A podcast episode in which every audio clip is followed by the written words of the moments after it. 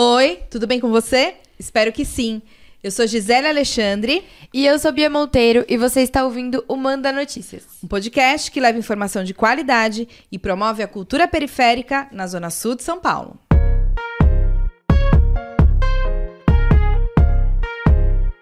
E esse é o Manda Notícias. E esse é o Manda Notícias. E esse é o Manda Notícias.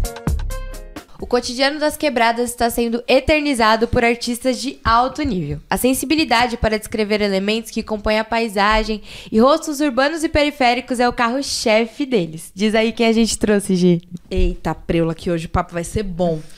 Bom, hoje a gente trouxe uma ilustradora muito talentosa que eu conheci recentemente por indicação de um amigo, a Amanda Daphne. Ô, prazer, como que vocês estão? Bem. E trouxemos também um, um cara que a gente tá, já tá falando dele há bastante tempo, tá na nossa lista desde o início. Muito tempo. Que ele tem vários nomes. Então, ele é o Marcelino Mello, que faz a- o Quebradinha, mas ele também é o menino do drone, que é- foi como eu conheci. Mas ele também pode ser chamado de Nenê. Salve, parça. Salvado. Muito, muito bom ter vocês aqui. Obrigada por toparem esse papo. Então, hoje a gente vai falar sobre artes plásticas, artes, Artes visuais. visuais. Artes no gerais, né? Artes no gerais. Arte, artes no gerais. é, com esses dois, é, essas duas personalidades da nossa, do nosso território. Eu acho que as artes deles, né, se resumem ali é, a, a destacar esse território de, de formas diferentes. A Daphne acredito que demonstre mais os nossos rostos, as nossas faces diversas, e o Nenê mais a nossa arquitetura, né? Então a gente vai falar um pouquinho disso. E vamos ver como é que as histórias se cruzam, porque as, as histórias sempre de alguma Sempre maneira se, se cruzam. cruzam. né? Bom, a gente sempre começa o Manda Notícias perguntando como é que vocês chegam nesse território, né? A Daphne é, tá mais pro M-Boy, mais pra, pro É, Socorro. agora eu tô no socorro, mas andei pela Zona Sul inteira. E o Nenê tá onde, Nenê, agora? Agora eu tô no Parque Santo Antônio, mas eu sou desse, desse território aqui, né? Eu sou. Aqui é Campo Limpo ainda, então. Campo Limpo, é. Eu, eu venho. Quando chego em São Paulo, né, com a família e tal, sou de Alagoas. E aí já chego no Campo Limpo, nesse momento especificamente no Jardim Rosana, né? Capão, Campo Limpo ali.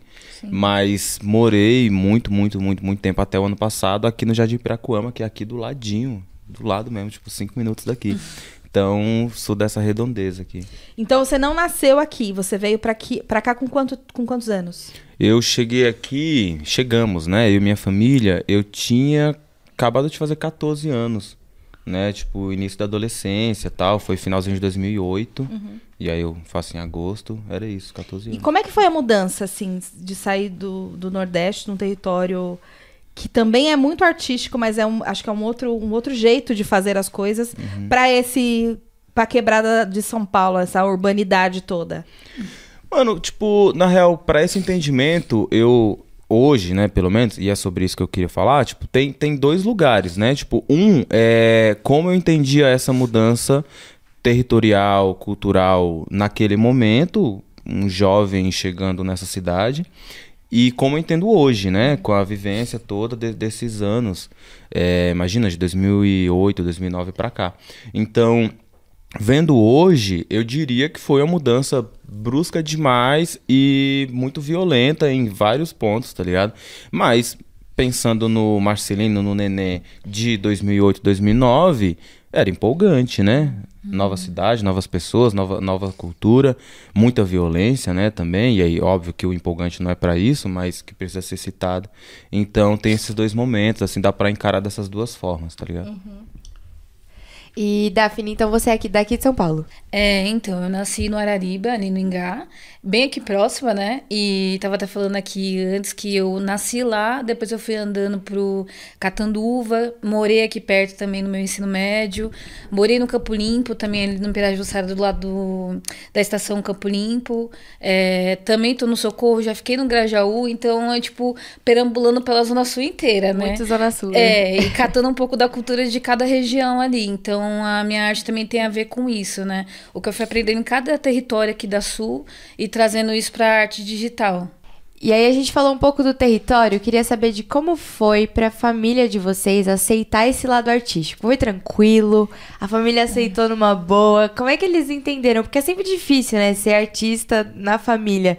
E Só se a família for de artista. né? Exatamente, a gente É. tem aqui muitas experiências. Tem pessoas que falam, "Não, foi muito difícil, minha família não aceitava, queria que eu fosse CLT, enfim. E tem artistas que já vêm de família de artistas, então essa, tem essa diferença. Então, como que foi pra vocês? Tinham É, inspirações na família? Então, a minha, assim, é meio esquisita a história, porque eu gostei muito de artes visuais desde sempre, desde quando era criança. Normalmente, ilustrador sempre fala isso, né? Não, eu me identifico como ilustrador desde sempre. e foi isso que aconteceu comigo. Mas na minha família, ninguém ilustrava, ninguém desenhava nada. Minha mãe fazia uns rabiscos, assim, tipo, florzinha da Parmalat no papel, pra me incentivar a desenhar. Meu pai também nada. Meu tio desenhava bem, só que ele era distante da família. Fui saber isso depois. Mas não é uma família artística, assim. A galera era muito é, CLT mesmo. Ah, tem que trampar com coisa mais é, como zona mesmo e tal. Não tinha uma ambição, assim, de tentar seguir alguma coisa, algum sonho. Até porque, né, a gente que veio da periferia, é meio difícil a gente sair um pouco dessa linha, né? Quando a gente não tem muito... É um ciclo social que ajuda a gente nisso, né? Então foi o caso da minha família. E aí eu fui crescendo, sendo incentivada, mas a minha família falava: ah, vai ser um hobby, ela vai levar por um tempo, deixa ela desenhando aí por enquanto. Aí quando chegou no ensino médio é que o bicho pegou mesmo, né? Comecei até as crises existenciais. E aí minha mãe ficava: meu, não dá pra seguir com ilustração, com desenho, porque naquela época não tinha nem área pra isso. Você queria seguir com desenho, era desenho industrial, alguma coisa do tipo, tipo arquitetura. E eu falei, mano, não, não me dou bem com matemática de jeito nenhum. não quero isso pra mim. E aí, aí foi que eu fiquei sabendo de design, né? No ensino médio eu fiz design gráfico, que era uma área próxima ali de ilustração, e aí segui. Mas até sair o primeiro dinheirinho, assim, do trampo e tal, minha família não botava fé, não. E Então eu tive que ir o sozinha. Putz, olha, é, demorou um pouco, mas eu acho que depois que eu fiz secretária, porque eu passei por uns trampos aí também antes de conseguir entrar na área da arte. É, eu já devia estar com uns 22, 23 anos. Aí minha mãe viu que estava conseguindo ali me erguer um pouco com ilustração, falou, ah, acho que ela vai conseguir se virar bem. Aí foi. Entendeu? É o momento É. que o dinheiro chega, né? Aí É, a mas eu- família fala, então tá é, jóia. tá ok, mas Ah, tive dá- que persistir. É. E o Nenê, né? Hoje a gente conhece o Nenê pelo Quebradinha, mas o Nenê já é um cara do audiovisual é, há muitos anos no território. E ele, não sei, se pra mim é um dos primeiros que começou a fotografar com drone, foto- fazer fotos aéreas, que é uma outra perspectiva de cidade, uma outra perspectiva é, de território. E, e aí, como é que é isso, Nenê? É, o audiovisual veio primeiro pra você ou o lance da, é, das artes plásticas já era uma coisa. Como é que era isso na família? Tinha alguém que, que fazia isso? Porque é, um- é um trampo muito delicado e que eu tava pensando. Bom, depois eu conto isso, mas a minha referência é sempre na escola, a gente fazendo maquete. E a gente sempre fazendo maquete de prédio. De prédio que às vezes não tem aqui na quebrada. Então eu queria que você contasse um pouco dessa, primeiro dessa, dessa é, relação é, do seu trampo com a família, assim, se tinha alguma inspiração e como é que o audiovisual chega pra você, que eu acho que ele chegou primeiro, ou não. Chegou, chegou primeiro. Mas só antes de eu embarcar, é uma coisa que me falam muito, eu nunca fiz maquete na escola e nunca de prédio, porque eu venho de outro contexto, né, cultural. Então, tipo, na cidade que eu nasci e morei até o início da adolescência, é uma cidade que tem 8 mil, tinha pelo menos 8 mil habitantes, tá ligado? Tipo, uma cidade de interior, então não tinha prédio. Mas nunca fiz, de fato. Enfim, a gente ainda vai chegar lá. Mas em relação à família, é, e sim, o audiovisual vem antes, a vem a fotografia e depois não é aquilo, vou pro vídeo especificamente, passa um tempo, depois a fotografia vem de novo com o drone. Mas em relação à família, é o clássico, assim, na real. Apoio nenhum, tá ligado? Mas eu não vejo isso, pelo menos hoje, de forma rancorosa, não, assim, sabe? Tipo, acho que quando. E a, a mesma coisa com, com a Daphne, tipo, quando eu comecei a ganhar as primeiras graninhas, o olhar mais do meu pai, assim, tipo, meu pai mudava sutilmente. Mas eu entendo que não é sobre o dinheiro, na real, tá ligado? É porque, de fato, eu, eu, eu tô com 28 anos agora, né? Aí tá mó engraçado, porque eu fico pensando assim, tipo, é, real, meu pai é falecido hoje, mas eu penso assim, é realmente. Bem que ele falava que ia chegar o um momento que eu ia Nossa, concordar com isso, ele. Mano, é muito e isso. tem chegado. E de fato, eu não fui uma pessoa é, que nasceu por CLT, tipo, de verdade, assim. Eu sempre tive enormes dificuldades com isso, de conseguir manter os horários certinho. Não, eu sou muito responsável com o horário, chego no horário certinho e tal. O que eu não consigo é manter uma periodicidade muito grande obedecendo aquela regra. Então, mas eu entendo que o CLT, é, para os nossos pais principalmente, talvez quando eu tiver um filho, uma filha, talvez a relação com essa ideia de trabalho formal seja diferente. Talvez. Ou talvez não também. Talvez eu possa ser o que vai encher o saco também, sabe? Vai depender de como vai É, estar, né? m- Mas tem a ver com cuidado, né? Tem a ver com cuidado. E ganhar o primeiro dinheiro com arte faz com que a pessoa acredite um pouco mais nesse sentido mesmo, sabe? Então, tipo, eu, eu hoje eu tô com um olhar muito sadio em relação ao que passou. Mas fato foi que era inaceitável, assim, tipo. e eu né, tipo, meu irmão Max, que é, foi meu sócio, é meu sócio, enfim, a gente é das artes também, é, eu venho antes ainda sonhando com essa coisa né, não formal, já antes do meu irmão, por exemplo. Você é mais velho que o Max? Eu sou mais velho que o Max, Sim. dois anos. E, e aí é bem legal porque conheço o hip hop, daí eu. Um, um educador tinha uma câmera, eu comprei essa câmera dele, é, que essa câmera se perdeu. E aí começo a ver estar na imagem, né? Tipo assim, se enxergar na imagem, obviamente não minha, do outro, mas o outro que se parecia comigo. Então, aí surge, enfim, o que hoje deságua no que a gente chama de quebradinha hoje, mas que vem desse rolê. Mas minha mãe, por exemplo, ela nunca apontou tanto assim, menino, você tá errado, não é isso, tal. É, mas meu pai muito mais assim. Meu pai ele, ele não chegou a ver o que é o trabalho da quebradinha. ele- A quebradinha surgiu, ele já tinha já tá já enfim, já tinha feito a passagem, já tinha um tempinho, mas eu penso todos os dias assim, tipo, de verdade, tipo, trabalho formalmente na fábrica de cultura, então tô ali do lado do cemitério Jardim São Luís, que é onde meu pai habita hoje, pelo menos, né, é, em matéria. E mas eu penso todos os dias assim, eu penso, mano, eu se ele estiver vendo, se, se tiver internet lá onde ele tá, assim, tipo, eu acho que lá. é, eu acho que deve estar bem, bem orgulhoso assim. E aí nem, nem falando da grana, porque há alguns anos, não sei quantos, mas há alguns anos eu vivo só do que eu gosto de fazer. E isso é obviamente muito gratificante, faz com que eu queira mais, mas no lugar de falar assim, ó, eu sou um homem adulto que consegue é, sonhar, realizar os sonhos e se manter. E minimamente até fazer com que outras pessoas sonhem junto também, né?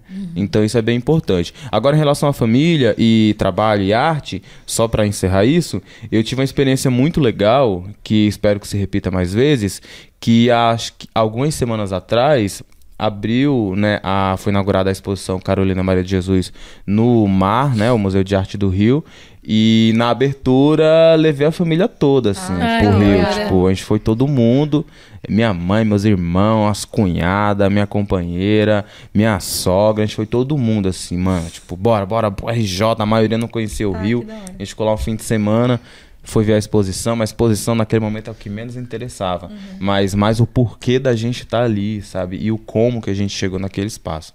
Então, dá certo, dá certo. É muito massa isso, né? Porque eu sempre falo pra minha mãe que eu trabalho pra eu fazer, Pra viajar, pra curtir, pra poder levar minha mãe e meu filho pros rolês. E acho que é isso. É, e muito legal você falar de como, como o seu trabalho é importante pra sua família também. E é muito mais do que dinheiro. É esse reconhecimento, essa valorização e, é- é até. E até um outro entendimento, né? Porque eu acho que é isso, é, Bia. É, eu sou mais velha do que todos vocês nessa mesa. Então posso dizer que assim, a minha geração, é, a única al- alternativa era o CLT. Era um trabalho formal.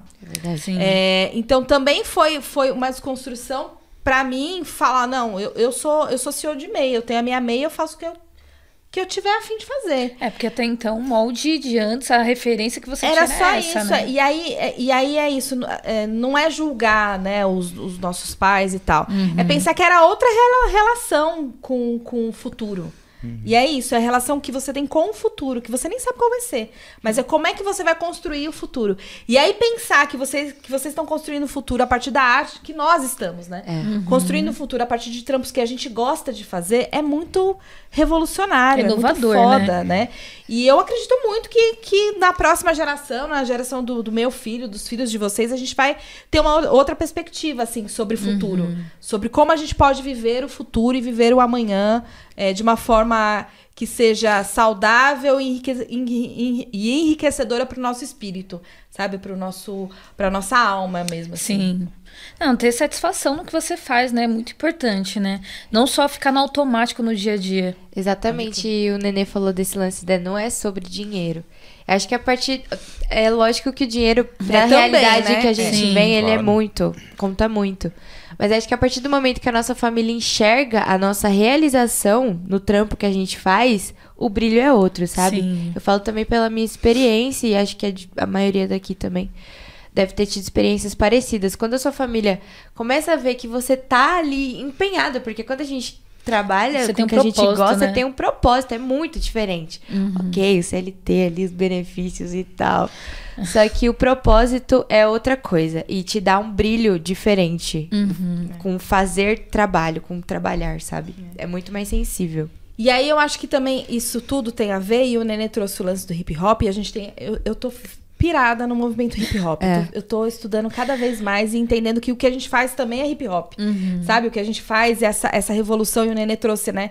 Conheci o hip hop, fui pro audiovisual, e o que você traz na sua, na sua imagem também é esse olhar, é um olhar pra mulher é, sem estereótipo, uma mulher livre, uma mulher. é, tatuada, gorda, e assim, go- gosto muito disso, isso me representa muito, acho que é muito legal Legal. falar disso.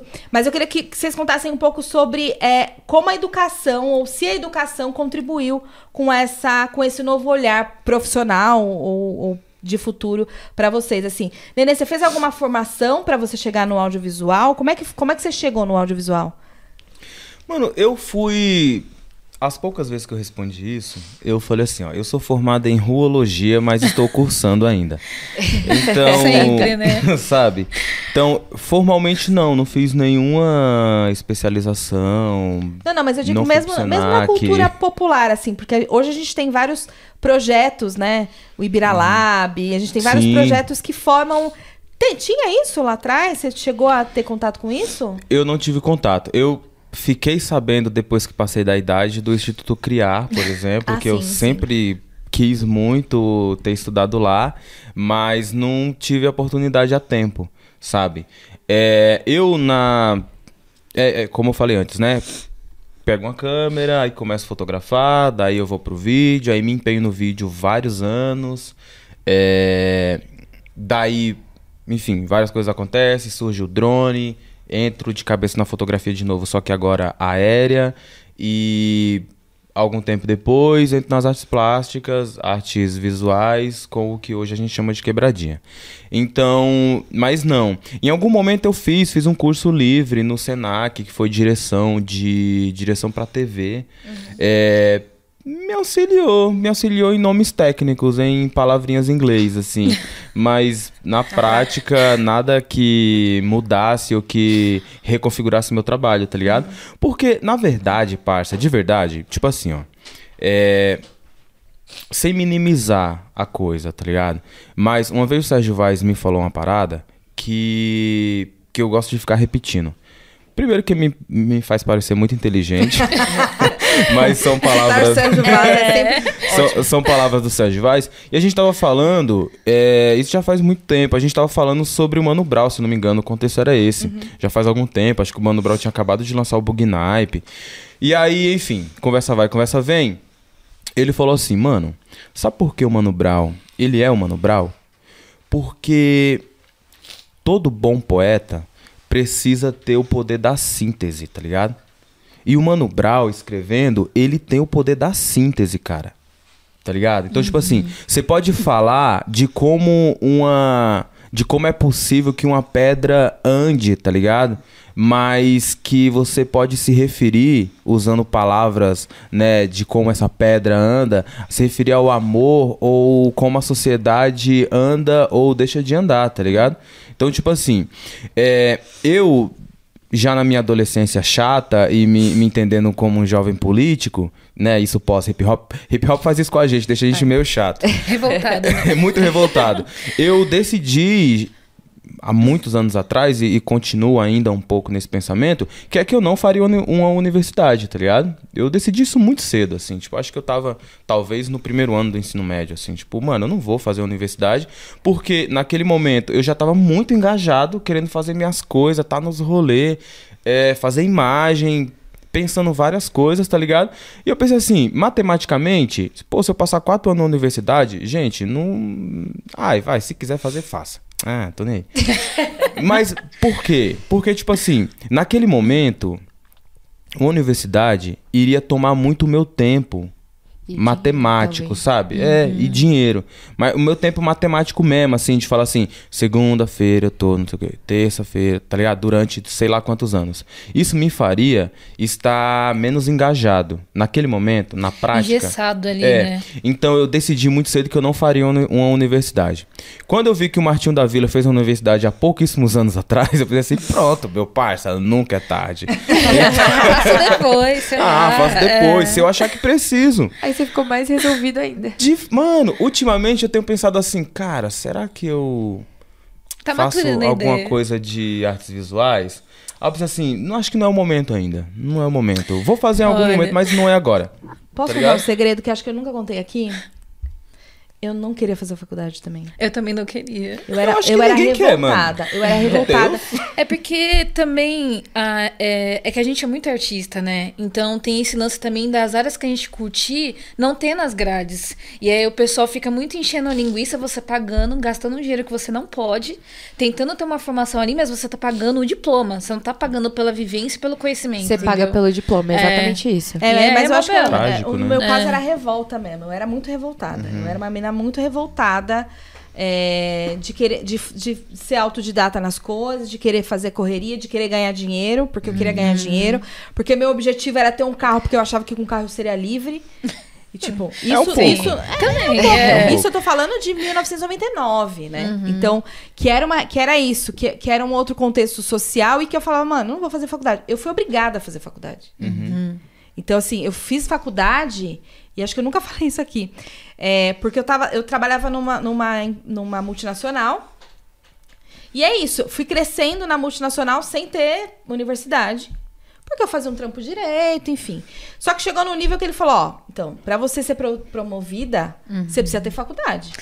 Tem Então, ou você disso, faz né? faculdade, ou você vai ficar aí pra sempre. E aí eu tive uma chefe muito. Fátima, I love you. Uma chefe muito da hora que ela falou pra mim, mano, eu pago, pago, a gente paga parte da sua faculdade, faço e tal. Porque pra mim era assim, eu- já que eu não vou acessar uma, uma universidade pública, eu não vou pagar pros boys me ensinar o que eu já sei. Claro. Sabe assim? Imagino. Mas beleza. Não, é- e aí pensando, né? Todo esse lance, volta pra aquele lance do futuro. No futuro, né? E aí minha mãe, precisa fazer uma faculdade, né? Eu já tinha 23 anos quando eu fui fazer faculdade. E, e é, é isso. Eu era mais velha da faculdade, sabe? Da minha turma ali. E eu já tava muito certa do que eu queria fazer. Eu já tava muito. Eu já tinha ali o meu corre.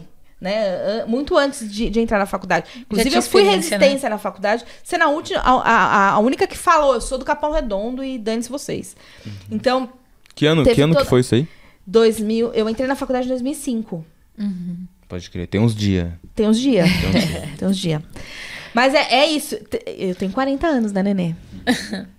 Então, faz as contas. Parabéns, muita gente nem chegou. Parabéns.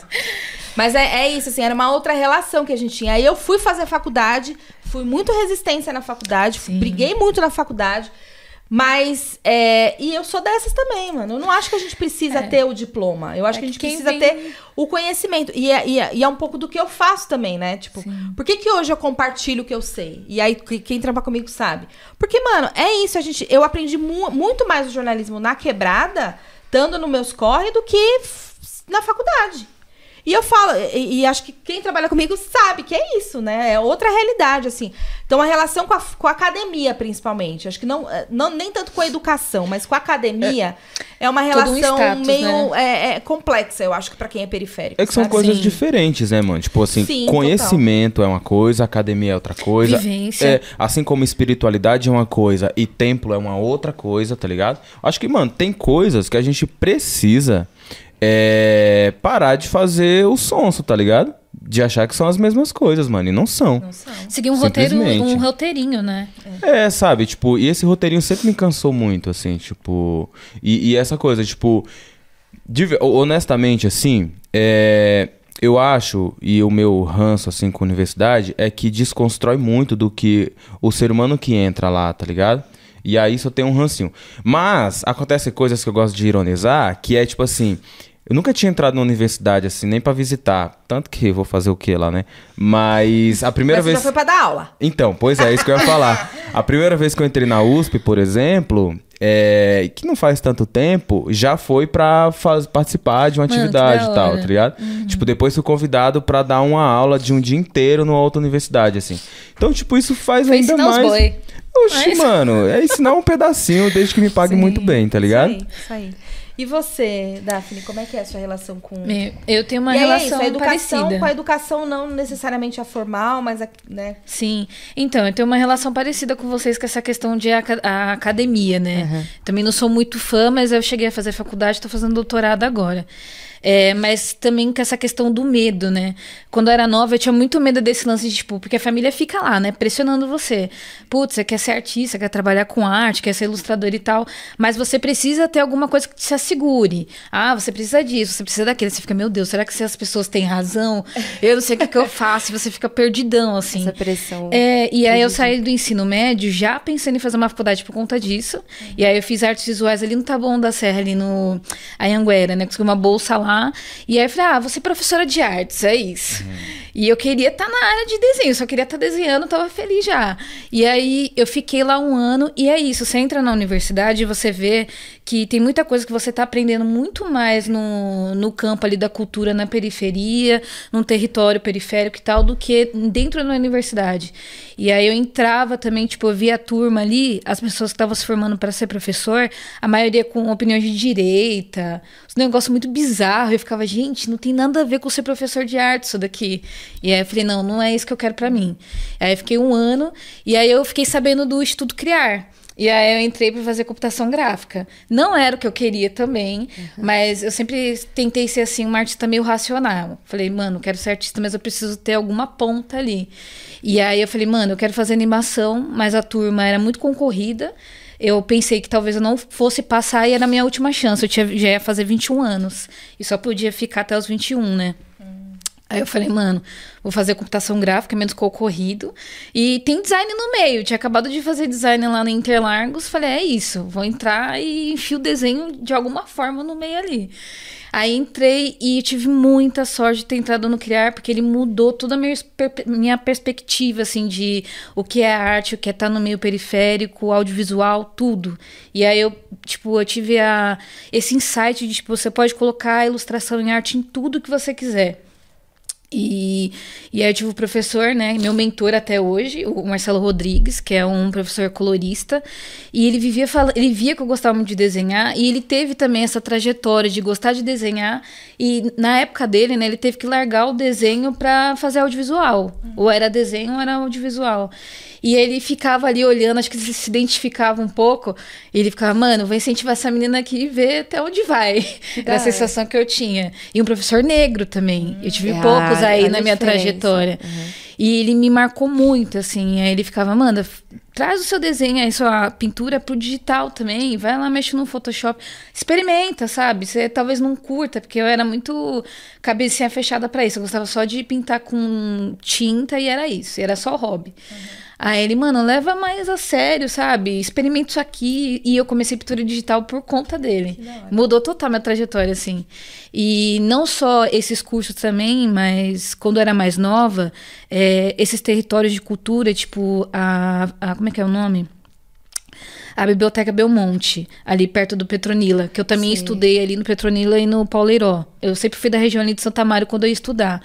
E aí aquele território sempre falava sobre folclore, cultura, e eu tava sempre lá. E minha mãe, é, apesar de não ser muito artística, ela gostava muito de leitura. Então ela levava os filhos sempre na biblioteca, era esse nosso rolê. E aí eu via muito livro ilustrado lá, é, muito coisas com contato, assim, tipo folclore, estilografura. E eu fui experimentando coisas novas. E isso foi meio que alimentando meu trabalho, sabe? Então eu acho que esse lance de conhecimento não é só a universidade. Tipo, é a escola que você tá, é o meio que você tá, as pessoas que você convive, é, principalmente esses, esses equipamentos culturais. É tudo, assim, o território que você mora. Então, isso foi meio que me alimentando conforme o tempo foi passando. E mais do que um doutorado. Tipo, tô fazendo doutorado agora, mas eu criei uma expectativa do tipo, não, agora eu vou estudar um assunto focado aqui. Mas não. É, é muito mais focado num aparelho cultural do que dentro de uma universidade. É incrível isso. Aí você fica, mano, eu tô pagando o, o diploma. É isso. Exatamente, é, É. isso. É, é muito louco isso, né? De pagar pelo diploma. E, e aí você, vocês dando esses relatos, né? De, da aprendizagem em centros culturais, ou na rua, ou com pessoas. E, e é muito dessa democracia da educação, né? É muito importante para e, e a qualidade também dessa educação que nos é oferecida nos centros culturais, especificamente periféricos. Que a gente chega na faculdade, acho que a experiência é essa. Me diga algo que eu não saiba, sabe? Porque é isso, a gente vai lá, aprende sempre do mesmo. É mais sobre trazer experiências, levar, É levar, vivência. levar resistência para esses locais, né? Levar nossas vivências para esses locais, do que de fato receber algo em troca, sabe? O em troca que a gente vai receber, a gente tá pagando por isso. Sim. E é Sabe? muita teoria. Aí você vai lá só pra ficar vendo a teoria e você fica, mano, mas e a prática? Eu E quero a aprender prática, a prática. exatamente. A É prática a isso. gente aprende nos centros culturais de É. forma 0800, sabe? É, muito, E muito mais rico. Muito É. mais rico. Muito, muito mais rico. E que cresça, né? Eu espero que as próximas gerações, a gente tenha esses debates que a gente está tendo aqui sobre o ensino acadêmico muito mais aberto, que não é, às vezes não é necessário você se especializar em algo, entrar no acadêmico para expandir esse conhecimento. É o que você falou, né? A diferença de conhecimento e a- Instituição, né? instituição é totalmente distinto. e que as próximas gerações tenham essa, essa divisão de pensamento e que possam usufruir muito mais desses institutos, desses espaços culturais que é pra, no, é pra gente, sabe? Sim, sim. É, eu acho que esse é um, também um uma das nossas missões, né? A gente, Sim. No Manda Notícias a gente tem a agenda cultural, né? Que a Bia faz toda sexta-feira. A gente também tem a divulgação dos eventos. E a gente sempre fala da- da- dessa importância desses equipamentos de cultura, desse- dessas formações, é, desses, dessas oficinas não, né, na educação não formal, que ajudam a gente a ter esse despertar, né? A pensar criticamente sobre o nosso território e sobre a nossa vida. E aí queria já trazer agora um pouco sobre os trabalhos atuais para vocês contarem mais o que vocês têm feito. Mas antes queria falar que o Nenê já teve no, no Manda Notícias na primeira temporada, no episódio, né, não tão legal assim. Infelizmente a gente falava Mas das muito importante. muito importante, das 100 mil mortes é, que a gente tinha registrado na, no início da pandemia, foi em 2020. E aí o Nenê, é, é, eu entrei em contato com o Nenê para pedir autorização para usar uma foto que foi publicada em muitos lugares, que é uma foto é, aérea, né, do, do cemitério do Jardim São Luís com várias covas abertas, né? É, e aí eu queria que, antes do Nenê fa- falar da- das casinhas, porque acho que surgiu aí também, né, né, meio que na pandemia, essa, esse seu olhar para a parte é, arqui- arquitetônica, não sei, você vai contar mais sobre, mas eu queria que você falasse como é que foi esse trampo na pandemia, assim, queria que você contasse... é, você estava na, na Fluxo Imagens junto com o Max, né? Você já tinha um trampo é, estabelecido no território, as pessoas já conheciam. Como é que foi? O que, que vocês fizeram durante a pandemia e como a, como a casinha chega até você, assim? É, tipo, a Fluxo, ela já tem, já tinha nesse momento um- uma relevância né, no território, tem hoje uma relevância, assim, no, no audiovisual e tal. E... É, e na pandemia a gente criou uma série, a gente criou acho que duas séries. É, é isso. Ih, meu Deus, enfim. Ai, pesquisa. Mas uma série foi bem emblemática, assim, na, bem, bem no iníciozinho ali, quando a gente ainda achava que três meses seria o, o tempo que nós ficaremos nessa.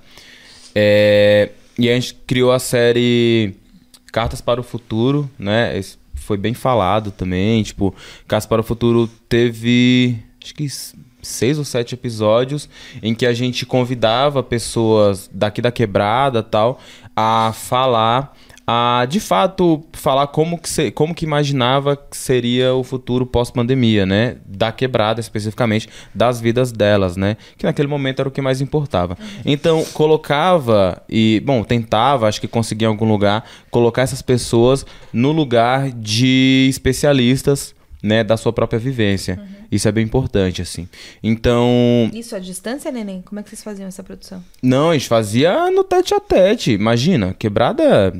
Eu, nossa, eu já tava odiando aquele discurso elitista do fica em casa, tá ligado? Entendo a, as razões e tal, mas. Parça outras ideias. Quem viveu sabe, tá ligado? Então, a quebrada milhão e a gente tava ali. A gente entregou muita cesta básica também, tá ligado? Sem postar nenhuma foto, né? Uhum. Hum. Seus bandos de, seus bandos de come like. Aí, enfim, tá ligado? Então a gente tava no front. A gente, mano, a gente nunca parou, tá ligado? Tipo, obviamente, com toda a segurança, sem ficar arrastando, tá ligado? Mas, tipo assim, eu, por exemplo, essa série da foto que você citou é uma série de fotografias minhas que eu tava soltando elas, depois eu parei, é, que chama Códigos de Barra. Então, tipo assim, eu fiquei só acompanhando o cemitério de Jardim São Luís, acho que cinco ou seis meses. Acompanhando toda semana eu ia no, no cemitério, tipo, uhum. voava, sobrevoava e via como tava a evolução da parada, uhum. tá ligado? Então, tipo, teve isso na Fluxo, Teve o Poemas em Fluxo também, uma outra série, e aí já com sobre literatura tal, mas agora eu não me lembro se, se. Acho que foi antes um pouco da pandemia, a gente pausou por conta da pandemia. Uhum. Acho que foi isso. E, e então, e aí, como menino do drone, né? Meu trabalho de fotografia aérea, minha pesquisa, que entra o código de barra, que aí eu faço do cemitério Jardim São Luís, e aí, enfim, resulta em vários registros várias fotos, alguns vídeos que foi veiculada pra caramba tal. E, e é isso. Mas foi meio tenso, assim, na real. Tipo, acompanhar o cemitério foi uma coisa muito, muito doida. Eu lembro de alguns momentos que eu tava saindo. O Ronaldo do Desenrola tava escrevendo uma matéria sobre essa minha série Códigos de Barra. Então, ele ficou escrevendo acho que um mês o, no, o texto assim, e a gente tava toda hora trocando ideia. Então eu ia pro cemitério, eu mandava mensagem para ele, ficava trocando ideia com ele. Então eu saía do cemitério, eu, uhum. eu ficava falando com ele e tal, assim, tipo. Então essa matéria é um texto bem legal, assim, uhum. mano, que acho que saiu no Desenrola, depois saiu no Tilt do UOL, enfim. É esse mesmo texto. É um texto bem, bem completo, porque a gente escreveu. A gente não, né? Ele escreveu, mas a gente tava junto, né? Ali no, no dia a dia do que foi essa série. É, eu queria que você contasse em que momento que, que surge a ideia de, de da produção das casinhas. É, creio que foi na pandemia, né?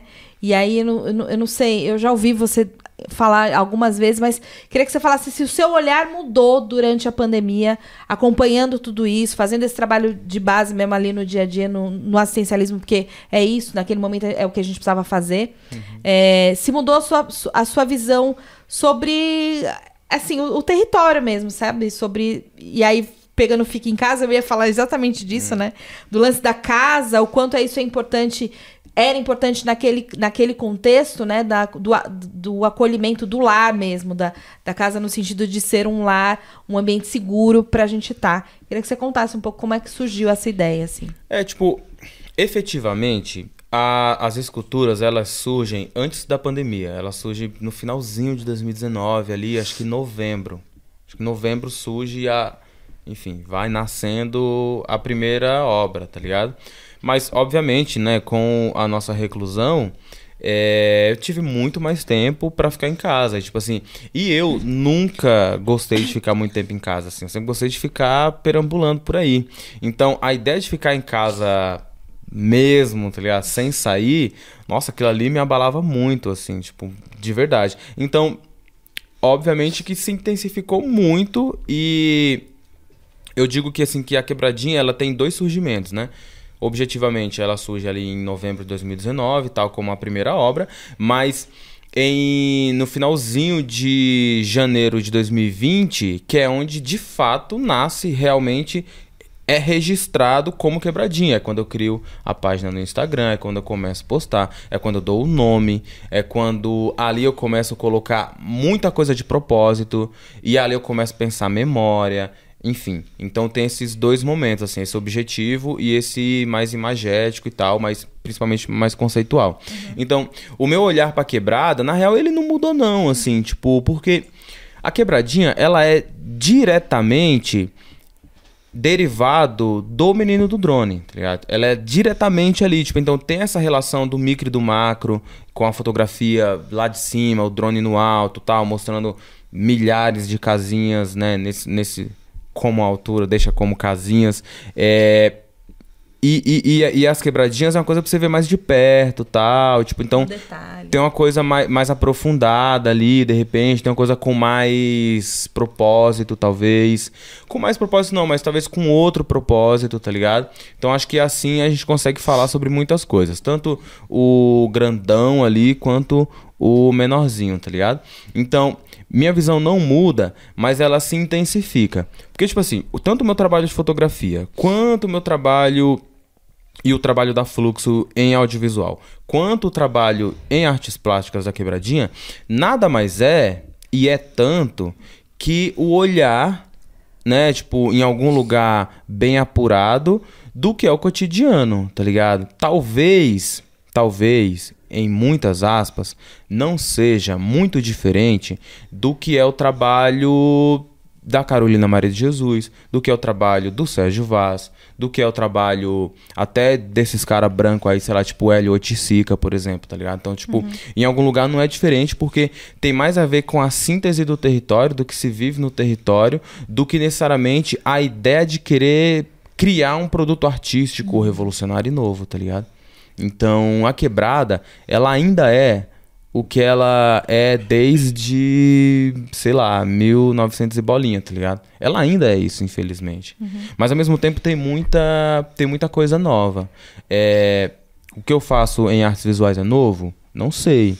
Talvez não, tá ligado? Talvez não seja novo. Uhum. Nesse formato, fui um dos primeiros. Porque hoje existe uma galera fazendo, tá ligado? Mas é a sua bom, perspectiva de território, né? É, sabe? Tipo, assim como tem uma galera que faz miniatura brasileiro tal, tipo, mais voltado pro centro, mais voltado pra, uhum. pra cultura street, tá ligado? Tipo, que é uma outra a abordagem talvez seja muito parecida, mas tem outro propósito, tá uhum, tá ligado? Uhum. Mas uma coisa muito importante de ser dita aqui, que é, esses dias eu tive uma experiência num lugar, enfim, de arte de mercado aí e tal, uma coisa muito conceitual, que um, uma pessoa que eu admiro muito falou assim: é, o neném foi de fato a primeira pessoa a fazer esculturas de casinhas de com esse realismo de favela, tá ligado?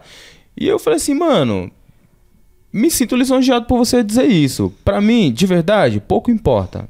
Pouco importa mesmo. Fico feliz porque parece que tem uma galera que sabe mesmo assim, não, ó, esse cara surgiu e depois outros caras surgiram. Outras pessoas surgiram, tá ligado? Acho isso legal. Uhum. Mas acho que pouco importa, porque não é sobre ser o primeiro, tá ligado? Nem é sobre ser o único, não é sobre ser inovador. Porque, mano, é, e, e, aí, só pra contextualizar o que eu digo que o que eu faço é novo, não é novo, é único, talvez, não é. Porque, tipo assim, mano, eu sou, assim como nós somos, eu sou a continuação do sonho de alguém, tá ligado? Assim como tem várias pessoas que poderão, vão ser a continuação dos meus sonhos. Então, então tipo assim, o que eu faço hoje não é novo porque em algum momento, mano, da história, tá ligado? Da linha da humanidade, ou não humano, sei lá. em algum momento, alguém fez algo assim. Em algum momento, alguém falou exatamente as palavras que eu tô falando, tá ligado? Em algum momento, alguém teve exatamente a mesma fome que eu tô tendo, tá ligado? Então, tipo assim, eu só me coloco nesse lugar porque, assim, às vezes as pessoas têm me colocado num lugar que é, tipo assim, tem um reconhecimento legal hoje, assim, tipo, muita gente conhece, tipo, muita, muita gente conhece mesmo, tá ligado? É, tem, pô, cara, em dois anos eu, se eu não me engano, eu já participei entre exposições individuais e coletivas. Acho que já é a quinta, tá ligado? E só instituição de renome. Então, e eu nunca mandei um e-mail, eu nunca mandei um, eu nunca mandei um WhatsApp pra ninguém na vida, tá ligado? Então, tipo assim, isso é sinal de que o trabalho é bom e só. O trabalho é bom, e é isso, e é poucas, tá ligado? Mas ao mesmo tempo, a galera tem me colocado num lugar de revolucionário demais, assim, de nossa, mano, como você é um pensador. Tá ligado? Tipo assim, não, mano. Tem uns tiozão aí que nós não conheceu que morreu pra eu estar fazendo esse barato hoje. E eu tô falando morreu não é no lugar poético, não, é no lugar literal, tá ligado? É. Tipo, que morreu pra eu estar fazendo essa parada hoje. Então é importante eu reconhecer que eu não tô inventando a, a, a, a favela em miniatura, tá ligado? Eu não tô inventando isso. Agora, provavelmente esteja mais em museus do que uma galera. Provavelmente, tá ligado? É, é muito importante você falar isso. A gente no, no, no programa de formação, né? Eu tenho sempre um olhar muito voltado para território e para ancestralidade. E isso que você, você traz é, é esse olhar ancestral, né? De quem veio antes e de quem abriu caminhos para que hoje você fizesse isso. Pode ser que não- você não seja o primeiro, você não seja o único, você não seja é, é, né, o, o, o que faz, sei lá, com, com mais ta- é, com mais detalhe. Mas você é o que colocou pra gente, aí, Nenê, é, isso, né? Não é, o, não é o lugar do ego, é o lugar do- de quem nos representa. Eu acho que é isso é importante que eu queria te dizer.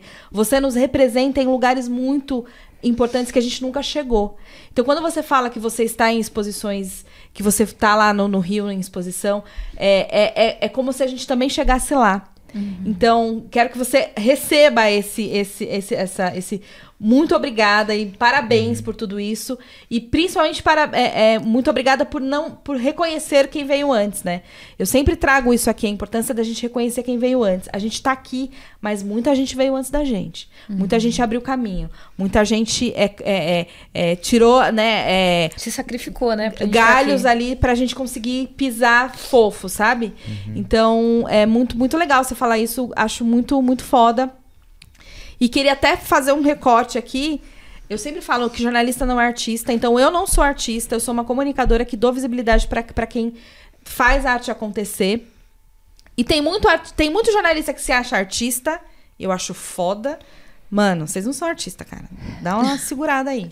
Primeiro, pr- primeiro recado. E segundo recado é, é, Não esqueça de onde vocês vieram. Tem gente que eu tô tentando chamar pra mandar notícias que é daqui que não vem, cara. Mano, sabe? A gente trouxe o Ferrez e o Ferrez começou já elogiando o podcast, falando. Isso é muito da hora, porque é, é isso, a gente precisa. é, a gente precisa- não pode se perder da onde a gente veio. E você, com 28 anos, com essa sere- serenidade, com esse, com esse olhar sobre, sobre é, o reconhecimento de quem veio antes. Me deixou muito feliz, assim, de verdade, assim, porque eu sou de outra geração e eu quero muito que a gente tenha gerações que reconheçam e valorizem quem veio antes. É, tava até falando pro Tony e pro Ronaldo, daqui a pouco a gente vai ser quem veio antes. Você parar pra pensar, eu sou, quem veio antes Sim. da Bia. Uhum. E quem veio antes de mim? Tem É. um- uma galera que veio antes de mim. Então vamos, vamos se valorizar, vamos se reconhecer e vamos entender que é isso. Estamos todo mundo na- no mesmo corre e vamos valorizar a nossa arte. Vamos valorizar os nossos artistas e reconhecer quem leva a gente para outros espaços. Porque quando o Nenê e, e o Quebradinha chega no museu, ele tá levando toda a história da Zona Sul para dentro daquele museu. Ele tá levando é, é, toda uma representatividade do que é a nossa realidade, que a gente não tinha antes. Então é muito foda o Quebradinha tá onde tá, sabe? Ele é, é- o Nenê é muito merecedor. Independente de quem veio antes, quem veio depois, de quem faz. É, é um merecimento. E aí queria lembrar, Bia. Acho que a gente não colocou isso no. no, no- não colocamos sim nos stories do Manda, mas, Miller, vamos colocar aqui a imagem. A gente levou os moleques do, do nosso programa de formação para o Museu da Cidade de São Paulo. E tinha uma obra lá do Nenê, né? Então, incrível. Então, tem a, tem a foto aérea, aérea de Paraisópolis do Nenê e a casinha lá no meio. E foi uma experiência muito foda, assim. Os jovens ficaram muito alvoroçados, todo mundo ali no meio, e, e- e é isso, né? Quem fez a curadoria pensou num lugar muito estratégico, ele tá posicionado Uhum. muito bem. E, e- é isso, é, é a gente entrar no museu e olhar e falar, mano, a gente tá aqui. É uma referência, né? Tipo, é muito foda Uma possibilidade sabe? quem quer ser artista também. Pro jovem falar, nossa, nossa, minha favela tá ali. É, porra, essa casa parece a da minha avó. Então, é, eu acho que tem, tem toda essa, é, é, essa importância que é para além do artístico, que é a importância da representatividade, de estar ocupando esses espaços. Então, Nenê, você é o cara, mano. Tem, tem uma parada que, tipo. Que a gente. Que tem acontecido que é bem legal, assim, mano. ne- Nessas, nessas aparições, em exposições tal, nessas instituições. Porque, tipo assim. Nós não somos o público dessas, dessas instituições, tá ligado? É, e eu nem vou entrar no mérito aqui, tipo, do. Enfim, dos donos escravizadores e tal, dessas instituições, tá ligado? Acho que esse é um assunto pra, pra outro momento. Mas, tipo assim, tem acontecido uma- uma, coisa bem interessante que é. Com o Quebradinha, eu tenho muito feedback, né? Tipo, eu, eu respondo tudo que é mensagem lá. Algumas eu acho meio idiota e não respondo. Algumas, é, é. Saúde mental. Então, mas enfim, eu sempre tô vendo tal, e aí eu, eu recebo muito feedback da galera. Então, tipo assim, o que aconteceu muito, por exemplo, na exposição da Carolina no Instituto Moreira Salles em São Paulo, é que eu nunca tinha entrado no Instituto Moreira Salles antes dessa exposição, tá ligado? É... Enfim. E, ó, mano, obviamente, nós não somos o público-alvo da instituição, tá ligado? É, eles estão fazendo um trabalho até bem interessante, assim, e tal, pra manter isso. Mas o que eu quero dizer? Com a exposição da Carolina, o nosso povo frequentou muito aquele espaço, mas, tipo assim, muito real, tá ligado? Foi a exposição mais visitada, se eu não me engano, do Brasil naquele período. Então, acho que até hoje, assim, sabe? Por onde essa exposição tem passado, pô, a Carolina também, né? É, e o nosso povo esteve muito lá. E em muitos formatos. Tipo assim, da galera tá, porque tava passando pela Paulista mesmo, galera nossa. Da galera ir com escolas e com instituições, ou ter tour virtual, tipo, com o educativo dos caras. Então, tipo assim, de fato, o nosso povo esteve presente naquela instituição, naquele período. Então, eu recebi muita mensagem, tanto das pessoas que foram ver, quanto de algumas pessoas que trabalham ou trabalhavam na instituição, tá ligado? De falar assim, mano, muito doido. A galera. No ponto da exposição é a galera que a- é o ponto que a galera fica mais tempo. Fica mais tempo. É, a galera sempre sai comentando. Tipo, porque, né, tipo, um dos acordos é que onde ficaria as minhas obras, ficar sempre uma pessoa da instituição lá, né? Por mais que elas sejam protegidas, mas ela sofre muito assédio, assim, mano. Tipo, É que você muito. quer olhar, né? No detalhe. É, no e você quer mão, sentir né? a textura, enfim. É, E aí, é- essas pessoas que ficavam diariamente lá na frente das obras, elas sempre, em, algum, em alguns momentos, elas me traziam os depoimentos pessoais delas, assim, tipo, mano, a galera sempre fica aqui e tal. E, e a- no, instituto, no CCSP também aconteceu a mesma coisa, né? Quando teve a exposição lá, que era do nosso povo entrar e de muita gente ter ido pela primeira vez em um museu. Tipo, muita gente mesmo, mano. A primeira vez em um museu. E pra ver especificamente as quebradinhas, tá ligado? Então, tipo assim, eu acredito muito que a arte, ela tem um papel social. E se ela não atingir, mano, qualquer artista, mano, dane-se quem é, se tem. Mano, dane-se. Se não atingir o seu lugar social, é uma arte ruim. E poucas ideias. É ruim mesmo, tá ligado? Não presta, não serve. Não tá comunicando. Vai né? pro CLT.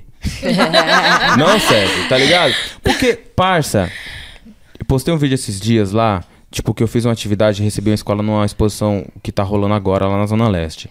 É, que só tem eu de artista. Então, tipo assim, uma molecadinha de uma escola, reuni todo, todos eles em volta de uma obra minha que tem um áudio de uma senhora lá de Carapicuíba, a Dona Teca, contando um pouco das memórias e tal. E aí, é um vídeo que eu, eu gosto muito, assim, tipo, todo mundo, tá? Eu pedi pra todo mundo fechar os olhos e ficar só escutando o que a Dona Teca tinha a dizer.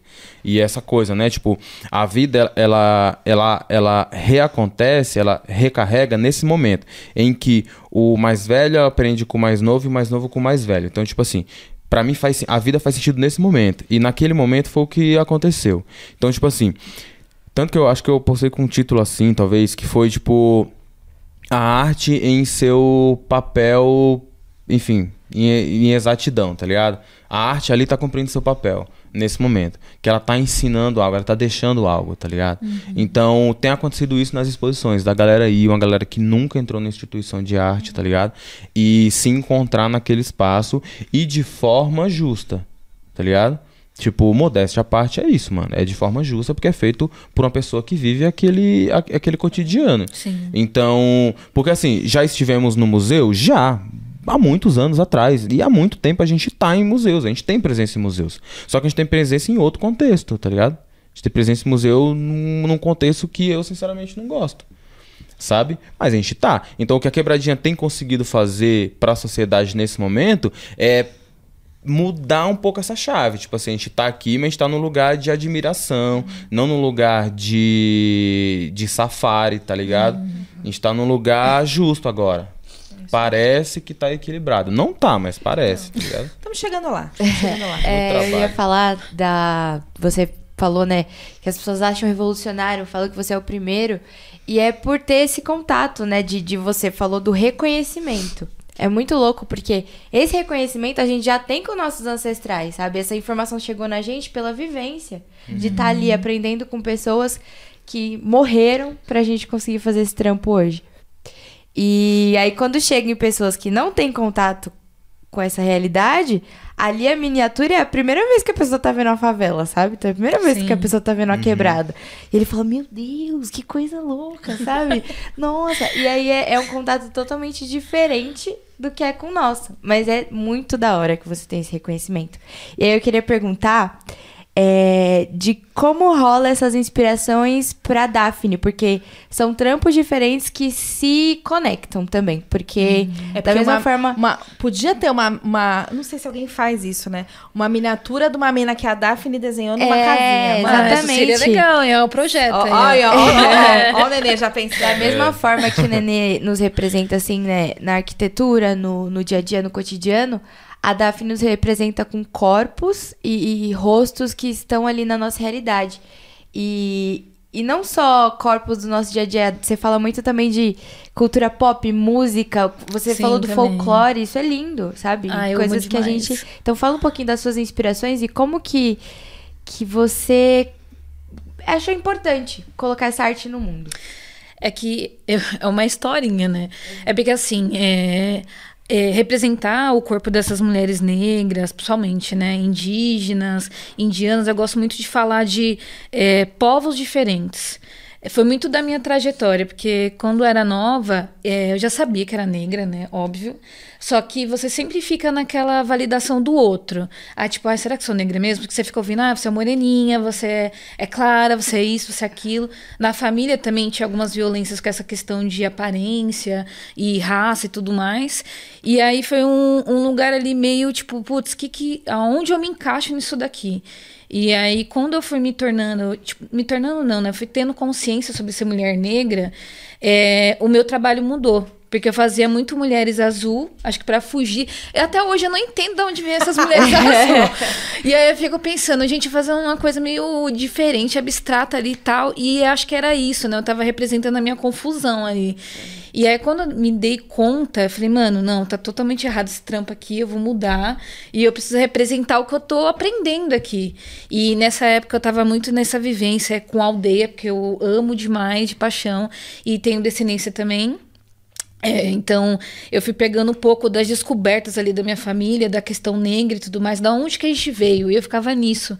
E também acho muito legal esse lance da descoberta da árvore genealógica na família. E como a gente é negro, né, fica muito difícil a construção disso. E pra mim era importante. Então eu ficava pensando, mano, que mistura louca que é esse Brasilzão, sabe? Minha família e tal. E aí eu ficava pensando, mano, tem que representar isso nos meus desenhos. E aí, cada descoberta, eu colocava isso nas ilustrações. Então, é que nem eu, eu era do audiovisual, né? Fiz o criar. E aí eu precisava fazer documentários e tal, que eu curtia também. Então fui lá pro Pico do Jaraguá, ter a vivência com a galera Guarani, fiquei lá por seis meses, indo todos os dias, final de semana. Então foi uma vivência do caramba, assim, pra mim. É, comecei a descobrir algumas raízes da minha família, tipo, é, como que eu posso falar? Coisa do dia a dia, assim, que você. Nossa, tipo, tem a ver com eles, tem a ver com a galera negra e tal. E aí eu fico colocando isso na ilustração. E aí eu ficava pensando, mano, e a galera que tá chegando depois e não tem noção nenhuma? A gente tá começando a falar sobre a questão racial, sobre esses corpos estarem é, nesses lugares, mas a gente não ainda tá nesse entendimento ainda por causa dessa miscigenação. E aí eu ficava pensando, mano, preciso, preciso representar isso. Hoje você, você retrata essas mulheres, essa ancestralidade que você está tra trazendo, né? Sim. E como é que as pessoas adquirem o seu trampo? Então, é de várias formas, assim. Eu sou autônoma agora, sou designer e ilustradora autônoma, trabalho por conta própria desde um pouquinho antes da pandemia, né? E aí eu faço essa, esses trampos digitais, vendo em feirinha. É dia, é dia 30 agora desse mês estou no Perifacom, vendendo alguns produtos. E também através da conta das redes sociais, assim. E aí estou sempre fazendo encomendas digitais, mas sempre voltado para essa questão da galera negra. É, eu sempre falo assim que depois que eu tive essa descoberta, eu não consigo mais ficar desenhando é, personagens que a gente já está acostumado no, no, no nosso dia a dia como as pessoas normalizam, né, as pessoas brancas, né, ou comum ali, eu já fico, não, eu quero fazer pessoas indianas, eu quero fazer marroquino, eu quero fazer negro, porque eu acho muito, eu gosto muito dessa pira de fenótipo. Uhum. Então eu fico nessa, observando assim no dia a dia, fico, nossa, aquele olho puxado ali, aquele nariz ali mais avantajado, de onde que vem isso? Eu, eu fico nessa pira louca, assim. Legal. E eu gosto de representar isso no meu trampo. Então, toda encomenda que eu faço é meio que voltado para isso. Eu tento sempre fechar nisso, sabe? Seguir nessa linha. Eu vou falar de uma experiência particular que eu tive quando eu olhei a arte de ambos, é, do afeto que Uhum. eu senti. É, de formas diferentes, mas que se entrelaçam. A Daphne, ela retrata muito famílias ali, né? É, ela falou dos fenótipos de pessoas pretas e, e é isso. Eu, eu consegui enxergar a minha realidade ali. E do, do Marcelino é a mesma coisa. De ter ambientes que você te levam a memórias, assim, quando você era criança, quando eu era criança. E, e ambientes que me lembram meu avô, minha avó, meus tios. E coisas, detalhes, assim, né? Você falou dos detalhes, a cadeira, as texturas, é uma coisa muito que, que traz essa memória. E quando eu era criança, meu pai sempre me levava muito para museu e tudo mais. Eu não conseguia ter esse afeto, essa conexão, sabe, com esse tipo de arte. E criei essa conexão muito forte vendo a arte de vocês. Então fica aqui meu Ai, muito obrigada pros mano. dois. Então vamos falar de futuro. É, eu queria saber lugares que vocês querem que a arte de vocês chegue e ocupe. Bom, é, sempre quando eu penso na minha arte, eu sempre meio que volto no, no tempo, assim. É, quando eu me descobri desenhista, e o que, que realmente queria fazer foi que esse lance da, das bibliotecas, de sempre ver um quadrinho ali, um livro ilustrado aqui, e aquilo me pegava muito, sempre vendo as ilustrações pensando, porra, quem foi que fez isso daqui? Quem é a pessoa que está por trás desse desenho aqui? E aí, agora eu tenho essa possibilidade de fazer livros ilustrados. E o meu o público-alvo, né, por enquanto, é infantil. Porque eu penso que é a galerinha agora que tá aprendendo, agora tem tecnologia e de ponto e tudo na mão.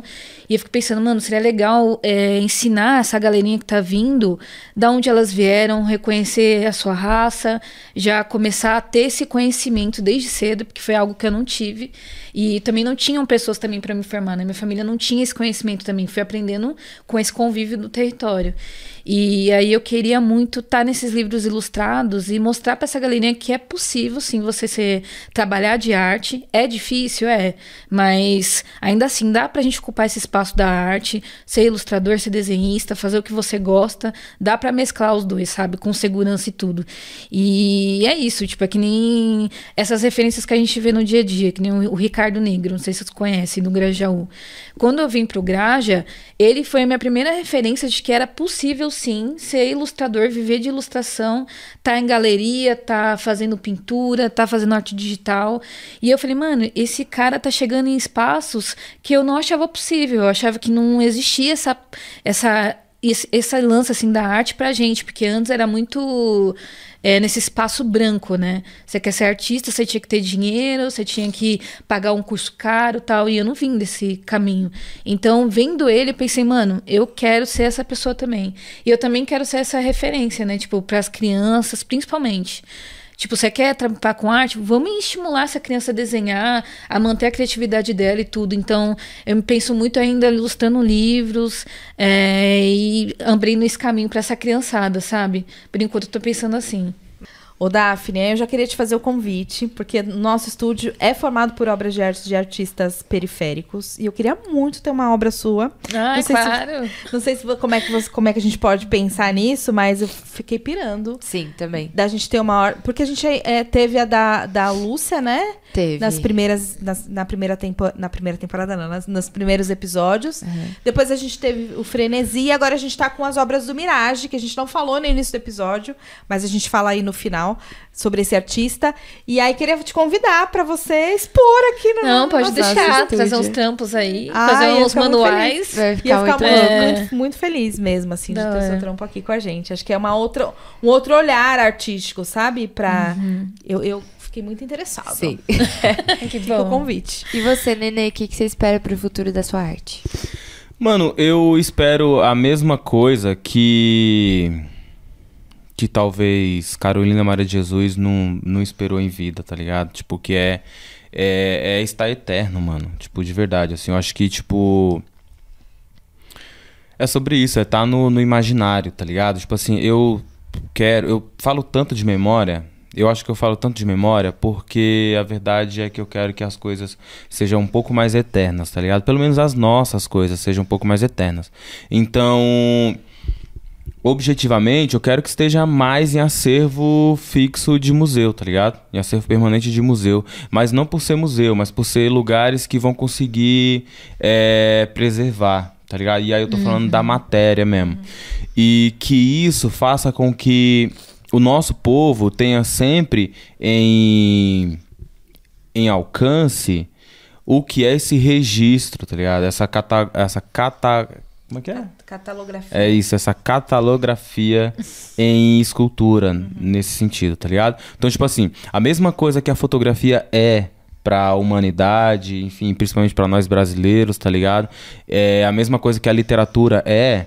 É exatamente a mesma coisa que eu quero que o meu trabalho seja, tá ligado? Eu tenho trabalhado pra isso, pra fazer com que daqui a 100, 200, 300 anos a galera ainda tenha acesso ao trabalho e a esse trabalho no lugar de memória, tá ligado? Como um documento histórico importante. Então, tipo, é nesse lugar que eu quero que, que o meu trabalho esteja. Tô trabalhando pra isso. Acho que em alguma medida isso tem se realizado, tá ligado? E essa talvez seja a minha contribuição pra humanidade, assim. Talvez seja isso. Talvez seja por isso que eu seja lembrado depois. É... Ou não, mas tamo aí, tá ligado? Mas no resumo é isso, assim, mano. É tornar a parada eterna e não por ego, mas por ser um direito justo ao nosso povo, tá ligado? Tipo assim, porque muito me aflige a gente saber tão pouco e o pouco que a gente sabe é ainda num lugar duvidoso, tá ligado? Porque quem conta a história é o caçador. Então, tipo assim, se eu possa usar, não sei quantos anos eu vou viver, tá ligado? Na linha da, da história, assim, se eu viver 80, 90, 100 anos, o meu plano é viver em 150. Mas se eu, sei lá, viver 80 anos, eu quero ter dedicado pelo menos 50 desses anos, tá ligado? Dessa passagem que eu vou estar aqui ne- nesse, nesse plano, pra que é, a gente sofra menos no futuro com o que a gente sofre hoje quando vai buscar, por exemplo, a história preta brasileira, tá ligado? Então, tipo assim, esse é o meu objetivo e é nesse lugar que eu quero que minha arte esteja. É muito legal você falar disso, Nenê. E eu acho que o nosso jornalismo, o jornalismo que a gente faz, também tem esse papel de fazer registro de memória. O que a gente faz é registrar as memórias. E é, e, e é isso, né? Trazendo vocês, a gente também está registrando a memória de vocês. Porque da- estando na, na rede, né? Lá no futuro alguém vai ouvir, vai falar, porra, esses caras aí são, eram zica mesmo, né? Esse é o nosso objetivo. E aí eu não vou conseguir ter uma casinha aqui, eu sei disso. Mas eu gostaria de uma Nem foto. eu tenho, mano. Nem Você eu não tenho pode tirar uma foto pra gente? Pra Pode. gente colocar aqui? Pode, o que você claro. acha? Demorou. Tem uma ilustração bem bonita de uma das Boa. casinhas. Que eu tô pra fazer uma outra parada. Mas tudo bem. É a ilustração de Ai, uma seria um mina sonho. muito braba, muito braba, que é a Mitty Dias.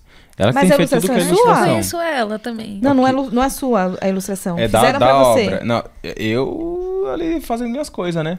E, mas é da obra, encomenda minha e tal. Ah, é da tá. obra, a gente pode.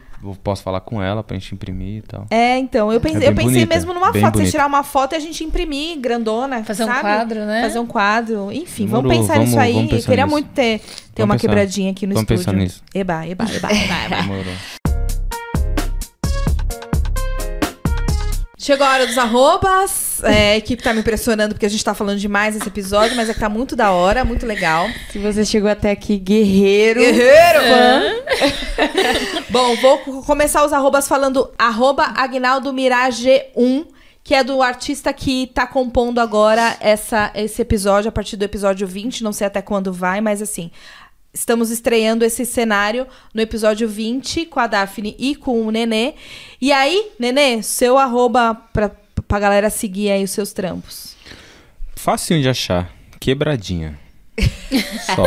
Quebradinha. Achar. curiosidade, eu preciso, preciso te perguntar isso. Você não tem nem. Você não segue nenhuma pessoa no Ninguém. Instagram. Que Mas você já seguiu alguém alguma vez? Mano, o Nunca Léo segui. Brito me falou que você É. nunca seguiu ninguém. Nunca, nunca segui nem a mim. Você no abriu o Instagram e tipo, pá! Mano. Mano, É, eu sou o ao contrário, eu saio o seguindo foi. Deus e o mundo e eu tenho que fazer a limpa. Gente, Ah. Eu- gente, a gente precisa pegar estratégias de. Ah, parça, vamos trocar De ideia no off. Mano, como assim? Ou quando eu conheci. Eu briguei com o Léo Brito. Falei, não é possível, Léo. Ele é, ele nunca. Mano! Quando eu conheci o Thiago Ventura, lá na casa dele, a gente tava fazendo um trabalho e tal, aí ele olhou o meu Instagram e falou assim, tá, aí é você, o Emicida e a Beyoncé, que não segue ninguém? Eu falei, a Beyoncé não segue ninguém? Eu fui lá olhar e falei, é, não segue ninguém. Mano, que brabo, que brabo. Arroba é? Nem quebradinha. assim mesmo, né? Nem a mim mesmo. Arroba quebradinha. Fechou. E você, Daphne? O meu você pode encontrar por Daphne Ilustra lá. É, o Daphne é PH mudo, tá, gente? Tem gente que bota com F, com T, não, é PH mesmo. e aí você pode achar no Behance, Instagram, Facebook, mas eu tô mais no Instagram. Tá. Boa, boa. E você segue pessoas. Nossa, gente, olha. Ó, esse é um problema, viu? Vou seguir aqui a ideia do amigo, porque, mano, eu sigo tanta gente que depois eu quero a timeline mais limpa pra eu seguir coisas de, de focado. Não dá, não dá. não dá. é, é. Desafios do- das redes É. sociais. Bom, o meu, vocês já sabem, gialexandre.oficial. Arroba bis.m underline e arroba manda notícias. Segue a gente lá. Isso aí. Obrigada por ter ficado com a gente até aqui. Beijo, beijo. Até o próximo episódio. Até, gente. Falou. E esse é o Manda Notícias. E esse é o Manda Notícias. E esse é o Manda Notícias.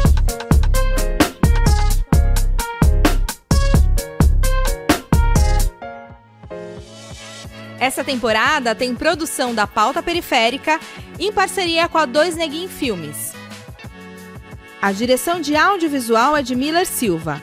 Produção de Robson Santos e Caroline Lopes. Apresentação de Gisele Alexandre e Bia Monteiro. O projeto Manda Cultura foi contemplado pela sétima edição do Programa de Fomento à Cultura da Periferia da cidade de São Paulo, da Secretaria Municipal de Cultura.